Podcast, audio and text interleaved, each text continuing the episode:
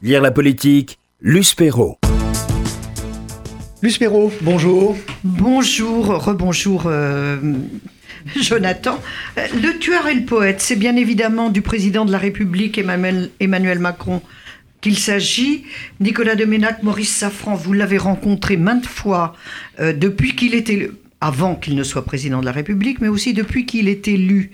Alors qu'est-ce qui vous euh, Comment l'avez-vous convaincu, alors qu'il n'a pas une tendresse particulière pour les journalistes politiques, c'est le moins que l'on puisse dire, euh, comment vous- l'avez-vous convaincu de vous recevoir aussi souvent et de manière aussi régulière et aussi longue?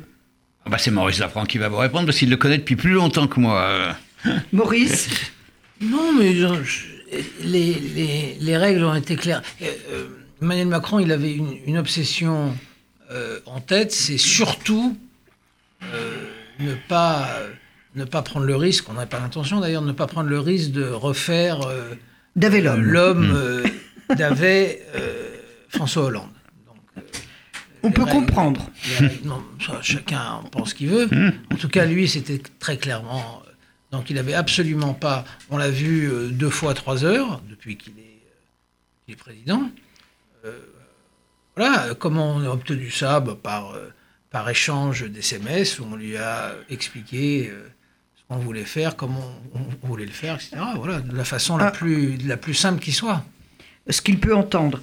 Euh, donc, qu'est-ce qui a changé le plus, puisque c'est vous, Maurice, qui l'avez rencontré depuis la commission Attali, je crois Qu'est-ce qui a le plus changé entre le jeune inspecteur des finances, rapporteur de cette commission, c'était du temps de Nicolas Sarkozy, euh, et le, jeune président de la République, euh, qui vient quand même de subir ce que vous appelez vous-même un été meurtrier Moi, je considère qu'il n'y a pas grand-chose qui a, qui a changé. Le, Emmanuel Macron que j'ai rencontré en 2007, donc il y a 12 ans, euh, son, caractère, sa manière de réfléchir, de s'exprimer, de raisonner, c'est la même. Alors, il a, évidemment pris de, pris l'expérience, puisqu'il est passé par la banque. euh, par l'Élysée, par le ministère des Finances, par une campagne présidentielle, par une victoire, puis euh, euh, par 18 mois de pouvoir. Mais euh, l'homme qui, qui avait 25 ans était pas était pas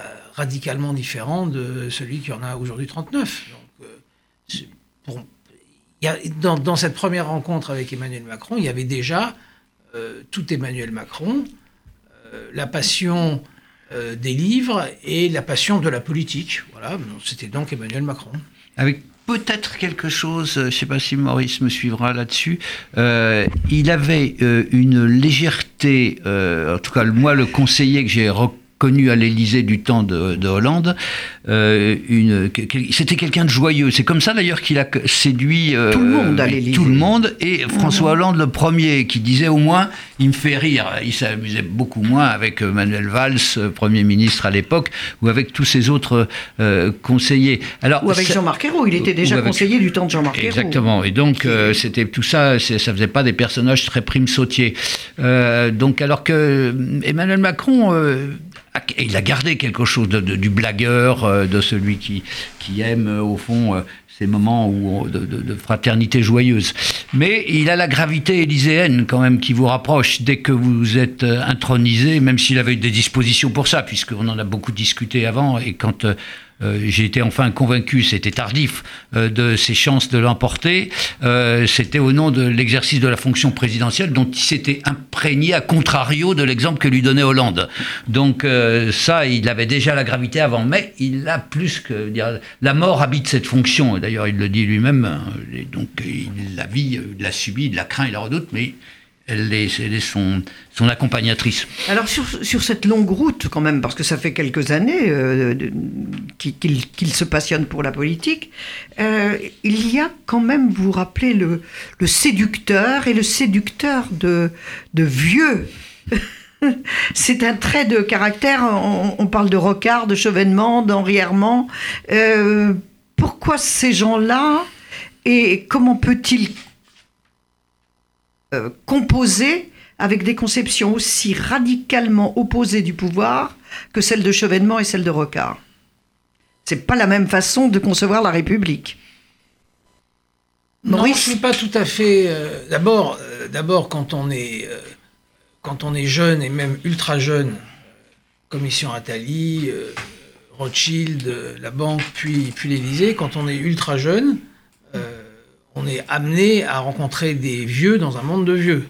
Euh, même quand il, euh, euh, même même nous, on, on pourrait on pourrait être son père, on pourrait être son père quasiment. Donc euh, effectivement, ce qui est intéressant, ce qui est intéressant, c'est la fascination De ces personnages qu'il exerce, qu'il exerce sur ouais. ces gens-là. Mais voilà, Y compris Hollande. hein. et surtout Hollande, surtout Hollande. Donc, il y a- il y, a une vraie, il y a une, il y a une vraie fascination. Je crois que euh, on, on comprend pourquoi quand on a vu les, les deux séances avec les maires, euh, il n'y a pas de, il y a pas de surprise. Euh, je suis persuadé Oui, que mais- euh, David de Rothschild à la banque, François Hollande à, à- l'Élysée, Michel Rocard et Henri Herman n'ont jamais rencontré de leur vie quelqu'un qui va aussi vite, euh, qui, qui bouffe tous les dossiers, euh, qui est capable de, de, de répondre. Fascination intellectuelle, donc, pour bien, vous. bien entendu. Avant tout, fascination in- intellectuelle. C'est des gens qui, euh, qui, qui ont été mariés, qui ont des enfants, qui ont des amis, etc. Cette machine absolument inouïe, sympathique par ailleurs, extrêmement Très sympathique, dans le et très séduisant, personnel, oui. c'est une machine intellectuelle absolument inouïe.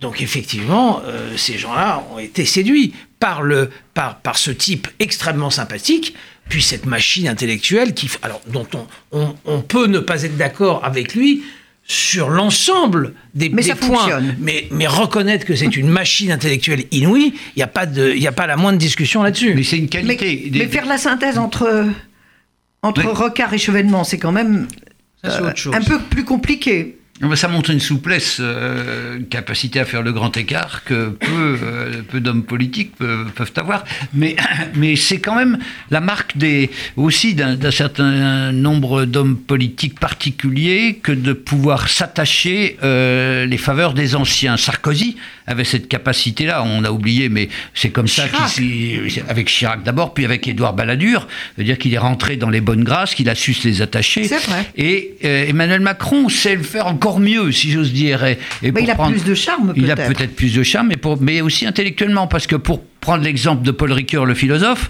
euh, que j'ai bien connu, euh, euh, dont, dont un des enfants s'était suicidé, il- il- Emmanuel Macron était au fond un, un fils de substitution, comme il l'a été pour d'autres personnalités anciennes qui ont vu en, en, en Emmanuel Macron, en Emmanuel, quelqu'un à qui on pouvait transmettre le flambeau. Donc, est-ce que c'était du même ordre euh, Chevènement et, et Rocard? Euh, Je crois pas, mais je pense qu'effectivement, ce sont les, les, les deux sources de sa formation de gauche, parce qu'on l'a oublié lui-même quand il a Vient de exercé la le gauche, pouvoir absolument. euh, l'a un peu trop oublié, à mon sens. Il vient, il vient de là et on peut comprendre euh, sur, des, sur des points De la différents. deuxième gauche, disons.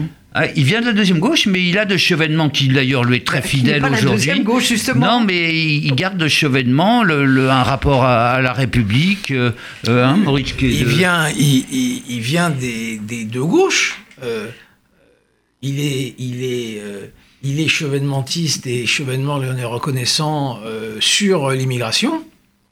Oui. Euh, la, la, la deuxième gauche, jusqu'à très récemment, était plutôt très hostile à, à ouvrir tous les débats sur l'immigration, etc. De- même dans sa campagne, il était très clair sur et, et là, dans sa lettre aux Français, il est on ne peut plus clair.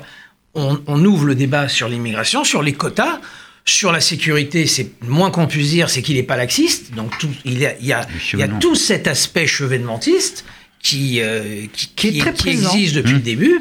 Et puis sur le plan économique, euh, il l'a il l'a un peu oublié, pardon, de notre point de vue, mais sur le plan économique, euh, c'est un social euh, libéral euh, se raccrochant à ce qu'a dit et ce qu'a fait Rocard. Donc il fait effectivement, ça peut sembler bizarre, mais il fait la synthèse Oui, mais entre c'est ça Michel qui est Rocard et surprenant. Jean-Pierre Chevènement. C'est pas surprenant, ça a fait sa force. Le, le, le problème, Oui, c'est enfin, qu'une c'est surprenant partie, dans l'univers une partie de sa faiblesse vient du fait qu'il n'a pas assumé, une fois qu'il était président, euh, cette double fidélité. Mais c'est encore un autre problème. Mais il est effectivement, quand on retrace tout le parcours politique de, euh, d'Emmanuel Macron depuis qu'il s'intéresse à la politique, c'est-à-dire depuis qu'il a 14-15 ans, Hum. euh, c'est un- une double fidélité. Chevet de manteau, rocardienne, vous ne trouverez aucun homme de droite. Aucun, ce c'est ça qui est fascinant. Vous, vous, vous, vous, vous enquêtez, vous cherchez les témoignages, les gens, les proches, etc. Vous ne trouverez aucun homme de droite. Il a même refusé de rejoindre François Fillon à un moment, et Eric Woerth, ministre de l'économie. Bien sûr, vous, le- vous, vous le vous rappelez tout, tout cela. Mais il y a quand même, vous dites qu'il n'y a aucun homme de droite, mais alors, bien évidemment, le général, on ne peut pas le classer à droite. Hmm. Mais ses autres références, c'est quand même Mitterrand et De Gaulle. Non, mais c'est récent, ça. Ça, c'est ça, ça, c'est la politique. Ça, c'est la Ah. politique, la campagne, etc. Il a quand Euh, même été dans- toujours impressionné par Mitterrand. Euh, en tout cas, c'est pas, c'est, il- il- il- par, les, les gens qu'il a rejoints ne sont pas des mitterrandistes, jamais. Mhm. Euh, le, son, son gaullisme, tout le monde est, est devenu gaulliste. Il est, il est devenu gaulliste comme les autres, mais quand on retrace, euh, quand on retrace ce qu'il a pensé, écrit, C'est indispensable pour être etc., euh, écouté en politique. il était pas, il était pas spécialement gaulliste, non. C'est ce le- que vous voulez dire oui, tous les présidents, une fois qu'on est, une, une fois qu'on est candidat à l'élection présidentielle, tout le monde est gaulliste. euh, même les gens du Front National, dont les ancêtres ont essayé de tuer le général de Gaulle, tuer pour de vrai, euh, Oui. sont aujourd'hui gaullistes. Donc tout le monde est, tout le monde est gaulliste. Mais, euh, mais c'est, c'est ni chez Mitterrand ni chez de Gaulle qu'on trouve les racines de, d'Emmanuel Macron. On trouve Mais les racines d'Emmanuel Macron chez Roch- dans la deuxième gauche et dans la gauche euh, républicaine. Ce que n'était Mitterrand ni dans un cas ni dans l'autre. Mais c'est vrai que c'est le rêve suprême de tout président de la République. Cela a été celui de Sarkozy aussi, quand on arrive d'avoir une œuvre euh, législative aussi puissante que celle du général de Gaulle en 58. Quoi. C'est la référence suprême. Il a tout bouleversé le général quand il est arrivé en 58. Donc ils se disent... Il l'avait euh, bouleversé déjà avant. euh, oui, mais là, là, là, le- oui, bien sûr, mais au niveau de, l'œuvre, euh, de- du- du- des changements qu'ils ont apportés à la société française, de- tous les secteurs y étaient passés. Et donc, euh, c'était un une de ses ambitions premières. Ben, chose, il, il en a rabattu après. Alors, pour Hollande, on parle beaucoup de trahison.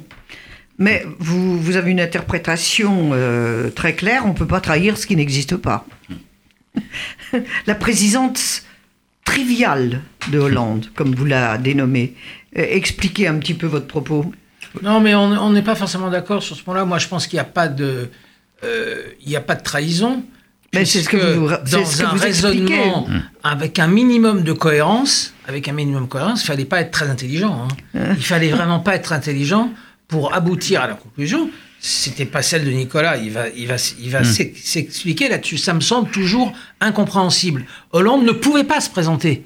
Il suffisait de, de, de mettre bout à bout l'ensemble des équations, bien sûr. Mais pour une seule raison, Hollande ne pouvait pas se présenter. Parce qu'il n'avait aucune chance de finir deuxième du, du premier tour. Tout le monde, il, il- suffisait de prendre l'ensemble des sondages pour voir qu'il allait finir troisième, quatrième, voire cinquième du premier tour. Donc il était évident, il était évident qu'il qu'il ne pouvait pas se présenter. Donc il n'y a pas de trahison, puisque François Hollande est, et, et celui qui le savait, c'était François Hollande, évidemment. François Hollande, beaucoup plus intelligent que tous les grands journalistes politiques comme Nicolas Domenac qui expliquait et qui écrivait que c'était qu'il allait évidemment se présenter. Mais c'était impossible. C'est une erreur pour moi qui reste incompréhensible.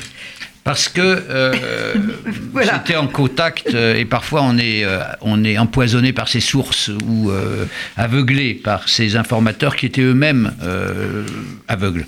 Puisque ils Aveuglés par préparaient- l'entourage. Oui, il préparait la réélection de François Hollande. Donc il préparait en étant convaincu que la fonction présidentielle, cette fonction monarchique, avait une telle puissance qu'une fois que Hollande se déclencherait, Mais- eh bien, Emmanuel Macron se retirerait. Donc, euh, au fond, il- quand euh, Emmanuel Macron prend les devants et dit qu'il se présentera, ils prennent ça pour une trahison. Et je croyais, Mais- j'imaginais moi aussi que ça serait reçu de la même façon. Or, la social-démocratie et euh, François Hollande en particulier étaient tellement effondrés que ça a été plutôt un soulagement son départ. Mais Emmanuel Macron, Nicolas Doménac était bien placé pour observer qu'il qu'il n'y avait aucune, aucun exercice du pouvoir monarchique, entre guillemets, du président de la République. Mmh. C'est- C'est là, c'est en cela que il savait que plus rien n'existait. Oui, enfin, il s'est quand même, euh, il a quand même eu des difficultés à dire euh, les yeux dans les yeux à François Hollande les mots crus de je m'en vais, euh, adieu.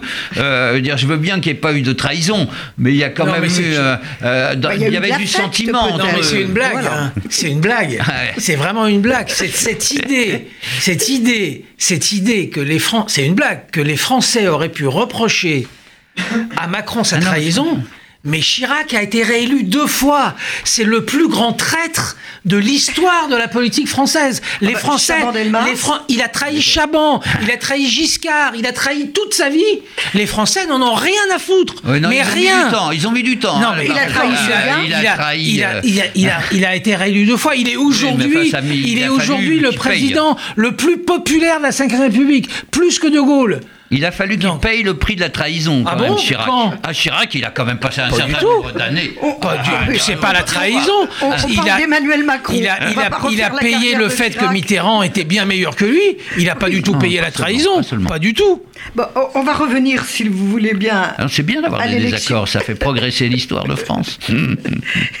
on va revenir à Emmanuel Macron et à, au moment où, où il démarre ça faisait quand même sourire un certain nombre de grands, euh, de, grands éditorialistes. Personne n'y croyait. Quelqu'un qui part de, de rien, de zéro, aucune élection, euh, aucun, aucune responsabilité à aucun poste euh, politique que ce soit, gouvernemental ou, ou, vraiment politique, il, il, débarquait de la planète Mars. comment expliquez-vous son succès? Est-ce que vous appelez cette cristallisation que vous écrivez bien, et ça je trouve ça formidable comme analyse, C-H-R-I-S-T, comme le Christ. Euh, comment vous expliquez ça? Non, parce que c'est vrai qu'il y a eu, on veut, on veut pas s'en souvenir aujourd'hui. Il y a un tel rejet d'Emmanuel Macron qu'on oublie qu'il y a eu un moment euh, de communion intense. Comme avec Ségolène? Oui, exactement. Le, parallèle est assez juste. Il s'est produit un phénomène amoureux euh, et qui était une double interaction, c'est-à-dire que ça allait de, la salle à lui, de lui à la salle. Et quand on était, quand on suivait avec Maurice les, meetings, on voyait bien que quelque chose se produisait. Ça n'a pas été un donné, une donnée immédiate. Hein. Mais alors. Euh, pourquoi Maurice avait euh, compris, vous le direz vous-même, pourquoi moi je n'avais pas compris tout de suite? Bon, Maurice a pu se tromper ensuite, il vous le dira, mais là-dessus, c'est que au fond, on avait déjà donné pour les pour les étoiles filantes qui disparaissent du ciel après avoir été avoir brillé au firmament. Ah, Bayrou l'a fait. Hein Bayrou, on avait donné, on était, on pensait qu'il allait gagner. même Dominique de Villepin, on a cru un moment, et Michel Jobert. Donc moi, j'avais accompagné avec Jean-François Kahn toutes ces toutes ces aventures donc je me disais, ça va bien, quoi. veut dire, encore celui-là, euh, le Zozo, euh, bah, il va faire trois tours de piste. Et puis, eh ben non, euh, j'ai vu qu'il avait beaucoup réfléchi, beaucoup pensé, que, au fond, ce qui avait changé fondamentalement, c'est que les partis s'écroulaient, de là, étaient beaucoup plus vermoulus encore que ce qu'on imaginait. Que la social-démocratie était ratiboisée et que la droite n'était plus que l'ombre d'elle-même. Et donc, ce niveau de décomposition faisait que le terrain était beaucoup plus préparé pour lui. Non, moi, je suis beaucoup plus sensible à ce que à ce que disait Luce euh, précédemment. Euh, la comparaison avec Ségolène, qui existe toujours dans la politique française, donc c'est pas une, étoile filante, loin de là. La comparaison est excellente. Euh, les, les journalistes politiques sont les défenseurs du système. Les plus, quelle que soit la sensibilité politique, les plus conservateurs, c'est les journalistes politiques. Qu'est-ce que c'est que ce petit con qui vient, qui vient prendre notre pouvoir qui vient s'installer dans nos fauteuils, qui a, qui n'a pas été député, qui n'a pas souffert, qui veut pas nous parler, etc. Mais c'était culturellement insupportable. Donc aveuglement total, jusqu'au bout. Parce que, euh, euh, comme Nicolas est honnête, très rapidement, il s'est rendu compte qu'il se passait quelque chose.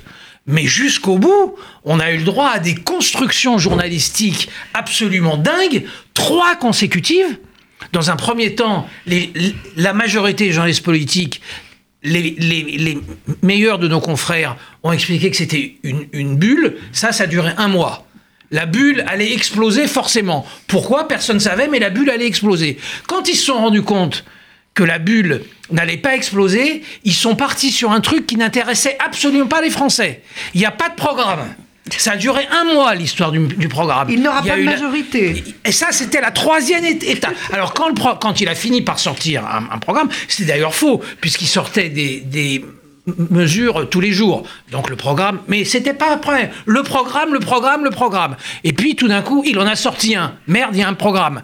Alors là, ça a été, ah, mais c'est terrible, il n'y aura pas de majorité. Il faut être demeuré mental pour penser ça. Parce que n'importe quel président aujourd'hui, avec les élections législatives qui succèdent à la présidentielle, n'importe quel président aura sa majorité, ce qui d'ailleurs fout le système en l'air. Mais c'est un autre problème. Donc vraiment, il y a eu un combat culturel absolument violent. Comme Macron est un rancunier, parce que c'est un Voilà, vrai bah rancunier, comme venir. Macron c'est un rancunier, il considère que la presse politique lui a, A fait joué la guerre, lui. a joué contre lui, pas le reste des journalistes. Il n'a, il n'a rien contre les journalistes. Il en a beaucoup contre nous, contre les journalistes politiques. Et donc c'est une, c'est une guerre qui ira jusqu'au dernier jour, parce, parce que c'est un rancunier. Alors, il y a deux, deux phénomènes que je n'explique pas.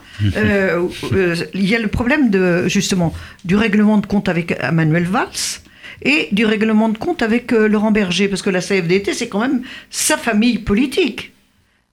Oui, mais euh, il y a deux choses. Euh, Il y en a une qui est de fond et une humaine. Euh, hu- la, la question Valls, humaine, c'est humain. hein, c'est que... euh, non, je pensais à Laurent Berger, pardon, Ah, d'abord, avec la classe FDT, puis Valls ensuite. Mais Laurent Berger, euh, comme responsable syndical, consulté par François Hollande au moment où François Rebsamen quitte le ministère du Travail. Oui. Et à ce moment-là, Emmanuel Macron est ministre de l'économie et demande à avoir le travail en plus, pour avoir une dynamique Berger s'y plus forte. Et Laurent Berger s'y oppose, ce qu'on révèle dans le livre.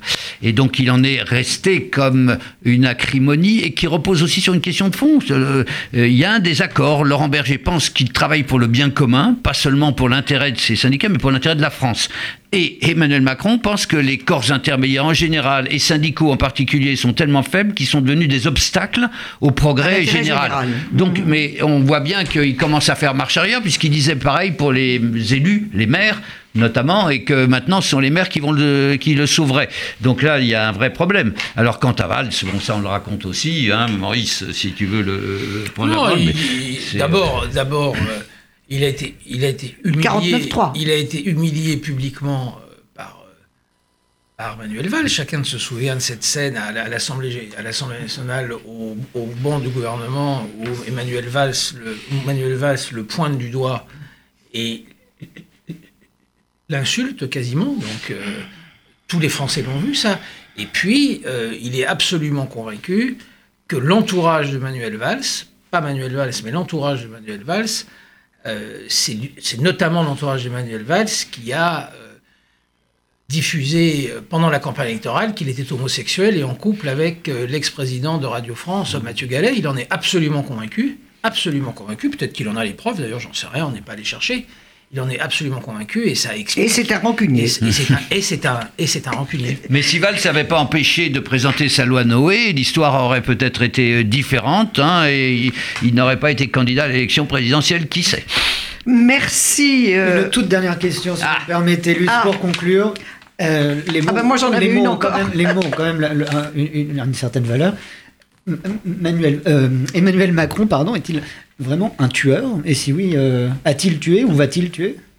Ah moi je, je pense que c'est un c'est un être euh, c'est un politique de l'espèce guerrière et que euh, comme tel euh, il, il fait ce qu'il faut pour être élu, on pour peut pas être être élu si pas pour gagner Voilà, pour faire des des autres un escabeau aussi besoin. Alors ça n'empêche pas qu'il puisse être trop tendre par moment et ça lui arrive on le voit avec l'affaire Benalla mais c'est quelqu'un qui va jusqu'au bout et qui ne se laissera pas euh, manger.